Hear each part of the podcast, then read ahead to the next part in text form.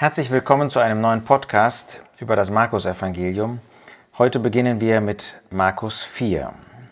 Der Jesus hatte gerade gezeigt, dass er von nun an nicht mehr mit dem irdischen Volk, mit dem Volk Israel durch Blutsverwandtschaft verbunden ist, sondern dass er eine neue Familie hat dadurch, dass man den Willen Gottes tut. Aber jetzt stellt sich natürlich die Frage, wie kann man den Willen Gottes tun?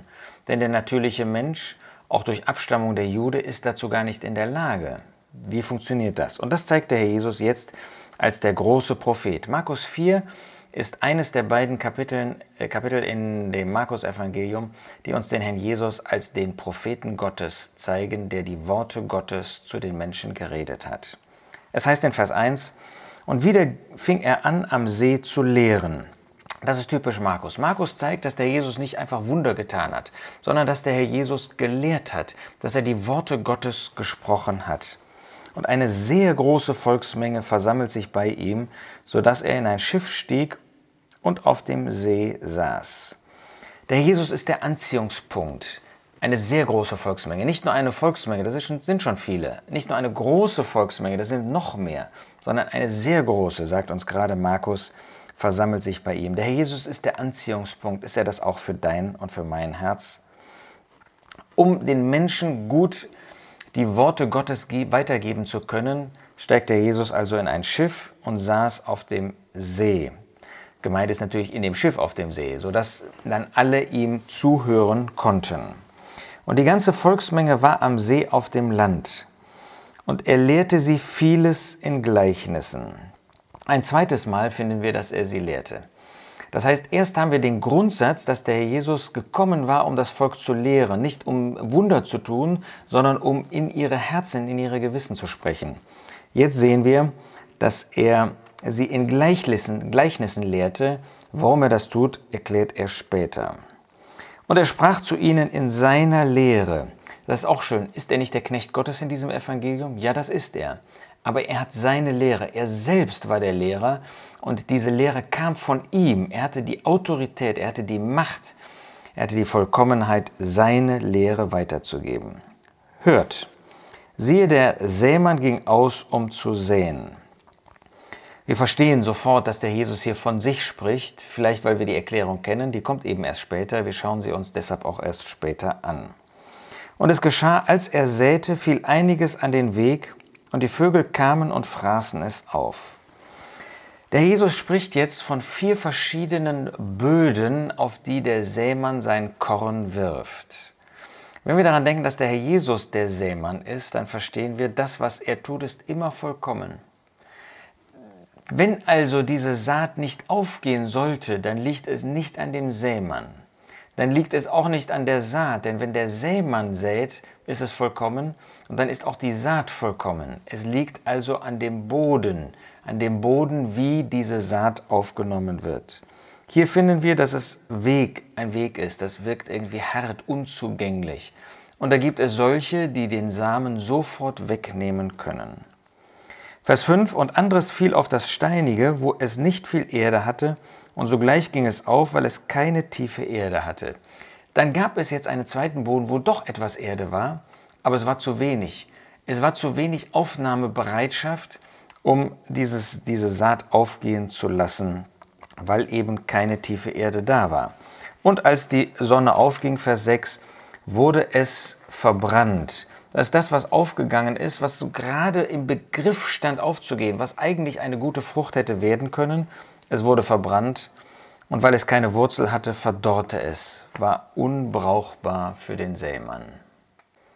Wie traurig für den Sämann, dass er gute Saat hatte, guten Samen, aber der Weg, auf den das fiel, war eben unbrauchbar. Wir können uns das gut vorstellen, wie der Herr Jesus dort stand, mit ähm, auf dem Schiff natürlich, und die Leute dort genau auf so unterschiedlichen Böden standen. Da waren Wege und da war Steiniges, und sie konnten nachvollziehen, ja, das geht ja gar nicht auf und anderes fiel in die Dornen, und die Dornen schossen auf und erstickten es, und es gab keine Frucht.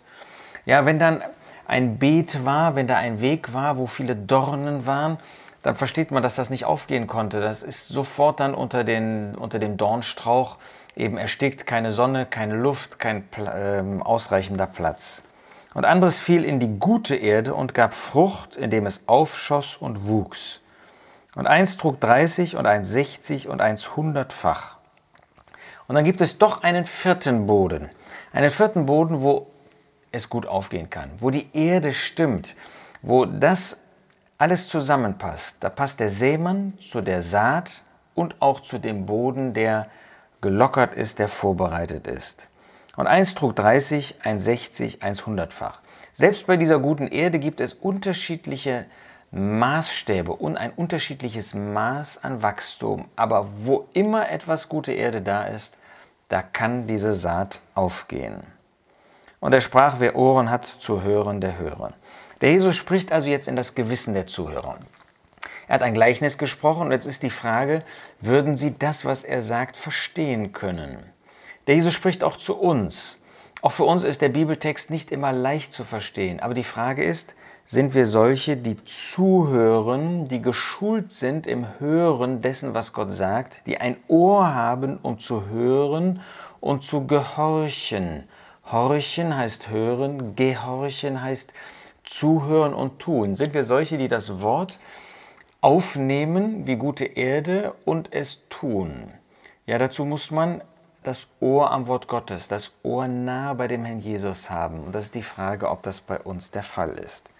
Nun, ein solches Gleichnis ist der Vergleich einer geistlichen Botschaft mit natürlichen Dingen. Und diese Menschen haben wahrscheinlich zunächst mal gar nicht verstanden, worum es dem Herrn Jesus ging.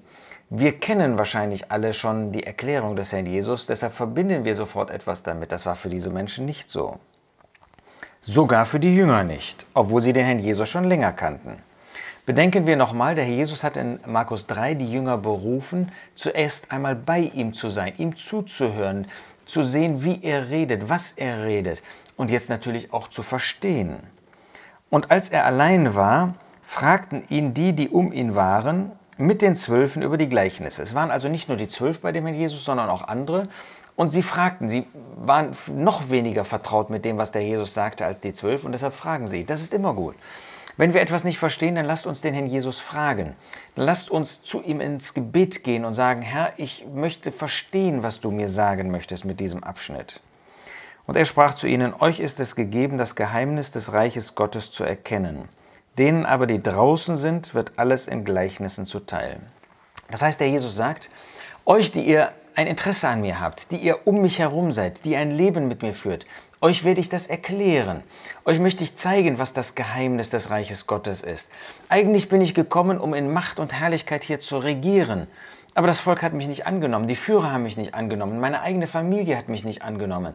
Deshalb kann dieses Reich Gottes jetzt nicht in dieser machtvollen Weise ähm, beginnen, sondern es wird das Geheimnis des Reiches sein. Das heißt, es wird in einer gewissen Verborgenheit, wird das hier auf dieser Erde sein. Da wird es solche geben, die an meiner Seite stehen, aber die nicht regieren, wie das ursprünglich angekündigt war, sondern die in dem Bereich, in dem ich regiere, und zwar in einer Weise regiere, vom Himmel aus, in einer Weise regiere, dass die Menschen das nicht anerkennen und nicht erkennen.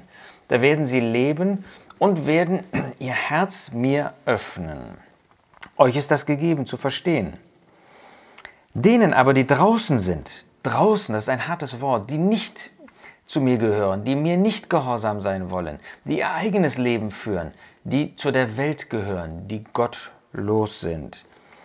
Die aber, die draußen sind, ihnen wird alles in Gleichnissen zuteil, damit sie sehend sehen und nicht wahrnehmen und hörend hören und nicht verstehen, damit sie sich, damit sie sich nicht etwa bekehren und ihnen vergeben werde.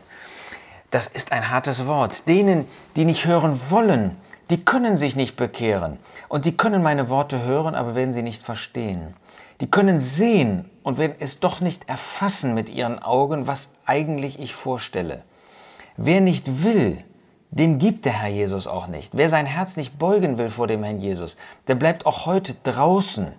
Ja, wir verkünden das Evangelium, damit möglichst viele diese, diese Botschaft annehmen. Aber der Jesus sagt, zu denen werde ich weiter in Gleichnissen reden. Sie sollen es nicht verstehen. Wer sein Herz nicht beugen will vor mir, der hat nicht die Möglichkeit, sich zu bekehren. Nein, er muss innerlich zusammenbrechen. Er muss sich als Sünder erkennen. Dann gibt es Hoffnung für jeden. Wer aber meint, er sei gesund, wer aber meint, er brauche Gott und den Herrn Jesus nicht, der geht verloren. Der hört und versteht nicht. Der sieht Menschen, die sich bekehren, die total verändert sind und will es trotzdem nicht mit dem Herrn Jesus in Verbindung bringen. Leider erleben wir das auch heute. Traurig. Der Jesus wendet sich jedem zu, der hören will. Aber wer nicht hören will, der hört und versteht nicht. Ich möchte darum bitten, dass keiner hier zuhört und der sagt, ich habe mit Jesus nichts zu tun. Ich möchte mich nicht vor ihm beugen. Heute hast du noch die Möglichkeit. Ob das heute Abend noch der Fall ist, weißt du nicht. Jetzt ist die Zeit des Heils, jetzt kannst du dich bekehren.